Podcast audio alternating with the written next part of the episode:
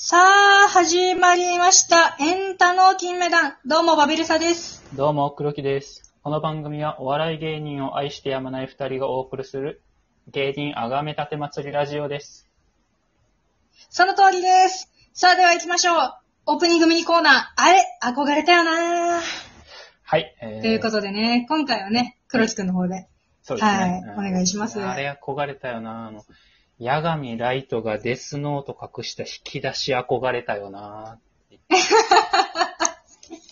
いいですね、デスノいやいいですート。ね。あの、引き出しがね、二重底になってて、なんかまうん。あ、裏になんか、ボール、あれ覚えてる？なんか裏にボールペンの芯を、なんかぶっ刺して、なんか、底が上がるんですよね。あ一重目の底が開いて、そしたらデスノートが取り出せるっていう仕組みになってて、なんかそれだけでもかっこいいんやけど、なんか。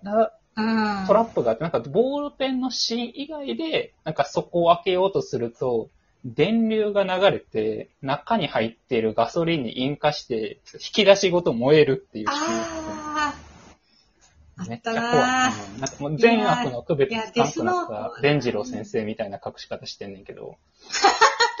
いや、伝次郎先生はもう善悪の区別ついてないから。いや、つもいうてるわ。おい。かわいい芸人に対してどんな電流でも流していいと思ってるから。あいつマジ最高だから。まあ、そういう一面あるけどな。うん。うんそういうとか、サディスティックだからうん。ね。いや、あれ。れ憧れたわ。なんか小学校読むとき。なんかかっこいいわかるわ。うん。いや、かっこいい。デスノートは、ちょっとおもろい。今考えたらおもろいけど、あの当時はマジで真に受けてた。あ、真に受けてた。マジでかっこいいそうやね。マジでかっこいいと思ってた。うん俺も新世界の神になれると思ってたもん。いや、うちさ、これは多分みんな小学校とかかもしれんけど、うち中3の時に同じクラスになんかやばい女の子がいて、その女の子が、なんか、あの、水性のペンで顔に落書きして、髪ボサボサにして、椅子の上に、うん。あの、なんか、うんこ座りみたいな感じで座って、携帯電話。みたいな感じで、うん筆箱、細い目の筆箱を、うん。こうあの人差し指と親指でこう、持って耳の横に。で、なんか、L みたいな感じで、うん。その、L が携帯電話出てるみたいな感じで座ってたの。昼休みに。恥ずかしい。そしたら、たまたまなんか、そうたまたま、みんなそれ見て爆笑してたんだけど、うん。その、担任が、なんか昼休みなのになんか入ってきて、うん。今すぐ顔れっつってめっちゃ怒られてたんやけど、恥ずかしい。いだからや5時間目その子、ちょっと残ってるのよ、インクが。顔に、うっすら。なんかめっちゃクマ描いてたから、もう、アルファベット一文字の探偵になりきってるやん。あれはね、憧れた。確かに。ねあの持ち方とかしてるやつおったもんね。そうそうそうそうそう。うんあの、ポテチとかね、あの、うんライトの、はいはい。ポテチの中になんか、仕組んでてみたいなね。あーなんか小型テレビとかいいよねね。はいはい。まああれはちょっと真似できひんけど。リュウクの、そう、リュウクのリンゴとか、なんかいいよね。いいよ、なんかいいよねね。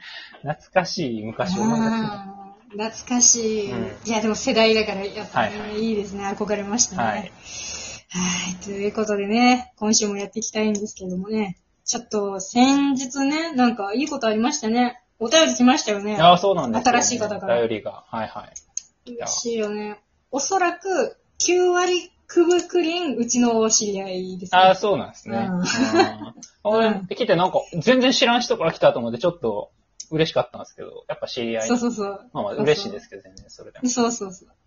いや、嬉しいですよね。そうそう。なんかね、すごいお笑いの話を、うんあの、めっちゃするだけの知り合いなんですけど。あ、そうなんや。あ、じゃあ、そうそうそう。お笑いうちコアファンの、というそう、数少ないお笑い友達。はいはいはいだからそうそうそうそうそう。一応今、ターゲット、メインターゲットにしようとしている層ということですよね。そうそうそうそう。うん。そうなんですよ。なんでね。で、あの、まるまるすくい。あの、今度のね、あの、何でしたっけ？あの、新コーナーの名前。ああ、ボキャブラドリームマッチね、ボキャブラドリームマッチ。忘れてる。うん、あれね。うん。あれ忘れちゃったけどね。うんその、あのコーナーに、あの、投稿してくださったんで、そのお便りをね、来週読みたいと思いますけれども。楽しみにお便りがあったことだけは伝えたかった。はいはい。いや、嬉しい。楽しみにしていただいて本当にありがとうございます。嬉しい。ね、他の方もぜひ送っていただいてね、はい。気軽にね。憧れたものとかも送ってほしいよね。ああ、確かにな。はいはい、いいですね。みんなの憧れたうもんね。ん。全然上の世代から来てもねおもろいしな。俺ら全然ピキャンディーンと来てズないみたいな。が来たらどうしよう。うん キャンディーズ憧れましたとか来てもね。ああああ。二人とも合図し打つ知ってる。し、好きやけど、その、同じ熱量では答えられんぞそうやな。っていう。うん。いやそう申し訳ない結果になるけど。うん。まあでも送ってほしいね。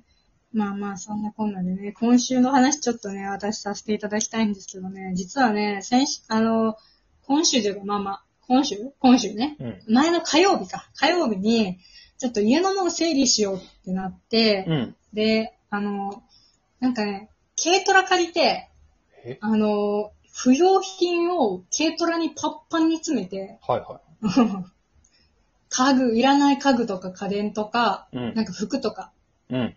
なんかいらないカラーボックスとかもうみっちみちに詰めてとりあえず。うん。で、それ全部、あの、ゴミ処理場に持ってって捨てに行ってね。えもうだから2000円せずに1500円ぐらい、その軽トラパンパンでもね、ー。うん。2000円ぐらいで捨てれるのよ。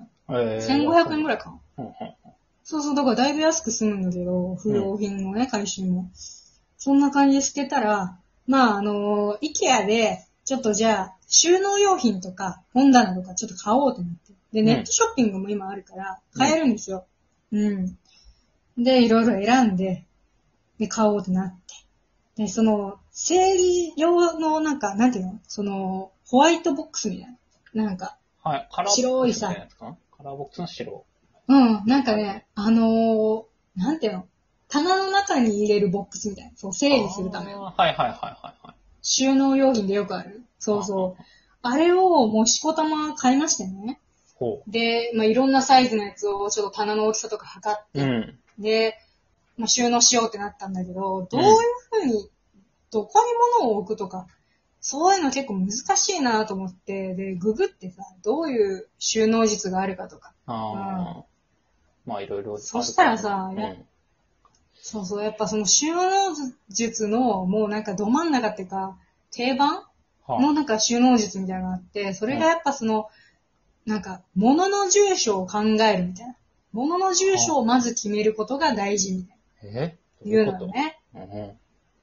だから言ったら、ハサミがキッチン、じゃあハサミが寝室にあったらおかしいじゃん。はいはいはい。まあ確かに。だから、ハサミは、このリビングの、そうそうそう。いやそれやったら正しいけどな。殺すままやったら正しいんだけど。うんそうやな、確かに。うん。